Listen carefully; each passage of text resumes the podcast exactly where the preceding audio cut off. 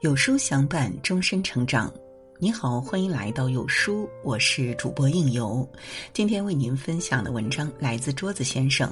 胡歌近况曝光上热搜，真正精神强大的人有多厉害？娱乐圈失踪人口胡歌被网友偶遇了，是在一个停车场。本以为这样大的明星肯定是开几百万的豪车出行，没想到一身休闲装、戴着口罩的胡歌。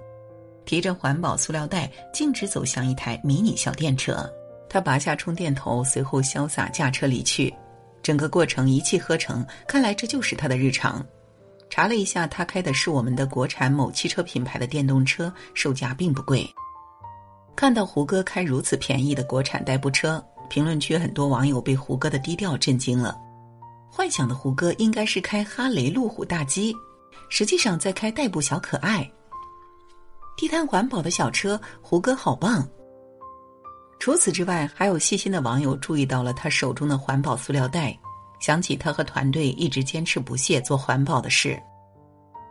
没想到低调了很久的胡歌，又以这样的方式出现在大众眼前。明明有大明星的身份加持，出行、生活等方面都可以更上一个档次，坐更高级、更舒适的豪车，请上最贴心的佣人。可不拍戏的胡歌和任何一个普通人没什么两样，车不要求豪华，能代步就行；菜不用山珍海味，家常菜即可。在我看来，胡歌已经不在意这些外在，在他心里有一个丰富而强大的精神世界。说起胡歌，总离不开他的少年得志以及那场车祸。如果说《仙剑》让二十出头的胡歌声名大噪，尝到了名与利的味道。那么那场车祸就是将飘到云端的胡歌拉下来，对他的灵魂进行一次重塑。从前追寻的虚名、纸醉金迷的东西，在生命宏大的意义面前突然不值一提。他后来接受采访时说：“这场车祸就像上天的恩赐，让一直无法静下心思考学习的我，忽然有时间去充电。”他在杂志开了专栏，记录车祸之后自己的心境变化。一字一句皆为真情。在那篇题为《照镜子》的文章里，他写道：“如果皮囊难以修复，就用思想去填满它吧。”在最艰难的那段时间，他听百家讲坛，看着白杨的书度过。这些看过的书、读过的文字，都融入了他的骨血，成为他精神世界里的一部分。他一直保留着读书的习惯，走到哪里就将书带到哪里。去酒店、去机场，很多粉丝偶遇他的时候，都发现他在认真看一本书。那份专注与虔诚，让人不敢上前打扰。他说：“那些不演戏的日子，我会把自己丢进书堆里。作为一个读者，就像做一个演员。”他是真心喜欢书，逢年过节，别的明星给朋友送礼都是送自己代言的产品或零食，而胡歌送的却是书。当年他拿到金鹰奖最具人气男演员，他的发言令人记忆犹新。他说：“这个奖杯我今天拿在手里，并不代表我找到了一个多高的高度，而是代表了我刚刚上路。这是一条创新之路，也是一条传承之路。艺术是需要创新的，但是追求艺术、敬业的精神是需要传承的。”每一次颁奖典礼，胡歌的发言总让人如沐春风。那不是一种提前记下台词的生硬感，那些文字就像印在他的脑海，只要他想表达，随时都能涌出来。比起外表的光鲜亮丽，胡歌的精神世界更具有魅力。不在剧组的日子，他就会消失。也许在某个雪山之下，看到不修边幅的他在捡垃圾。在大众没有关注的地方，他在默默做着公益，资助贫苦孩子上学。有人会说：“何必呢？这么有钱，享受生活不好吗？”在他身上，大明星的身份只是一个工作，他愿意用更多时间去感受生命的意义，去为需要帮助的人带去力所能及的帮助。他精神上的富足早已超越了对物质的需求。他很喜欢几年前发的微博。我既然活了下来，便不会白白的活着。那是梅长苏的话，也是胡歌想说的。太多的人在追名逐利中逐渐迷失对于物质的渴求，忘记了我们来人间这一遭最初的目的。欣慰的是，在这个快餐式的年代，还有一个人在追求一种小火慢炖的人生。曾看到过一个关于陈道明的采访，他那个时候拍摄《围城》，饰演方鸿渐，为了揣摩人物心理，他几次拜访钱钟书先生。他说那段时间感觉自己挺浮躁的，可在和钱老先生聊天的过程中，他觉得自己特别可怜，就是在学问面前就特别可怜，因为钱老先生的生活与别人追寻的奢华享乐的生活完全不一样。钱老先生的家中十分朴素，没有录像机，没有电视机，也没有电话，只有一屋子的书。陈道明说。你知道他家里唯一想的东西是什么吗？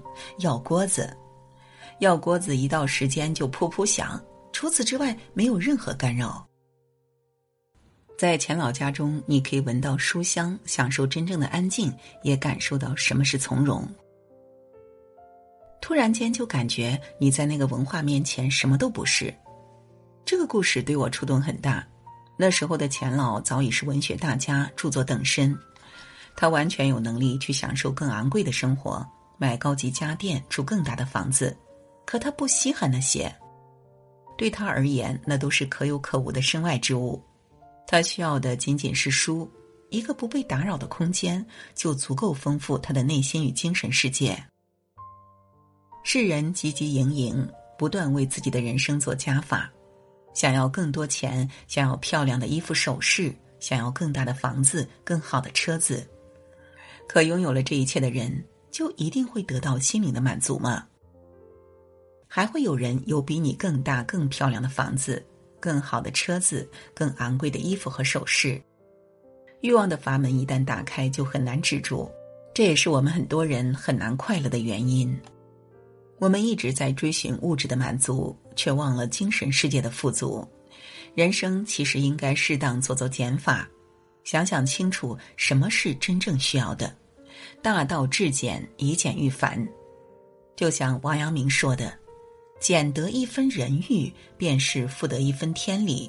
何等轻快洒脱，何等简易！人活到极致，就是素与简。”在《极简主义》一书中有这么一句话：“极简主义不是要你一无所有，而是要你穿越物质的海洋，找到真正重要的东西。”还记得北大数学扫地僧韦东奕吗？他因为提着馒头、拿着矿泉水瓶的照片引发关注，可他的履历拿出来金光闪闪，两次获得国际数学奥林匹克满分金牌，邱成桐数学竞赛四个金奖，一个全能奖，保送北大拒绝哈佛，年纪轻轻成为北大助理教授。照理来说，这样年轻有为。应该像很多年轻人一样享受生活，追求物质上的丰盈。可韦东奕不会，一日三餐要么是馒头，要么在北大餐厅的经济窗口打饭，一盘米饭配青菜就解决了一顿。有网友给他寄了水杯，他用来用去还是带着自己的矿泉水瓶子接水喝，水还是在教学楼接的。一身运动服加布鞋就是他的日常装扮，每月花销不超过三百块。不看电视，没有微信，更不刷社交平台、短视频等，因为他获奖无数，加上北大助理教授的工资，韦东奕其实是个隐形的富翁。可他对外在的东西一点都不看重，正如他的一位老师评价的：“他只是不在乎我们在乎的东西而已，他在乎的东西都在数学世界里，数学带给他的乐趣远远超过了吃什么、喝什么、穿什么。”将物欲减到最小，才有更多时间去创造精神上的财富。当一个人的内心变得富足，精神变得饱满，自然就不会被物欲所束缚。我们的时间和精力花在哪里，你的未来和方向就在哪里。梭罗在《瓦尔登湖》里说过这样一段话：你需要深深的扎入生活，吮进生活的骨髓，过得扎实简单。把一切不属于生活的内容剔除的干净利落，把生活逼到绝处。最基本的形式，简单，简单，再简单。而想要做到这些，就要学会给你的人生做减法。首先是减少自己的欲望。仔细想想，你是否时常对着满柜子衣服还喊着没衣服穿？是否看到别人种草的首饰包包，你就觉得自己也想买？可你真的是必须要这些吗？其次是减少无用的社交。我们总以为多个朋友多条路，花费了太多时间和精力去维护关系。真正需要的时候，能帮你的往往还是那么几个。把时间花在无意义的社交上，反而忘了最需要陪伴的是家人。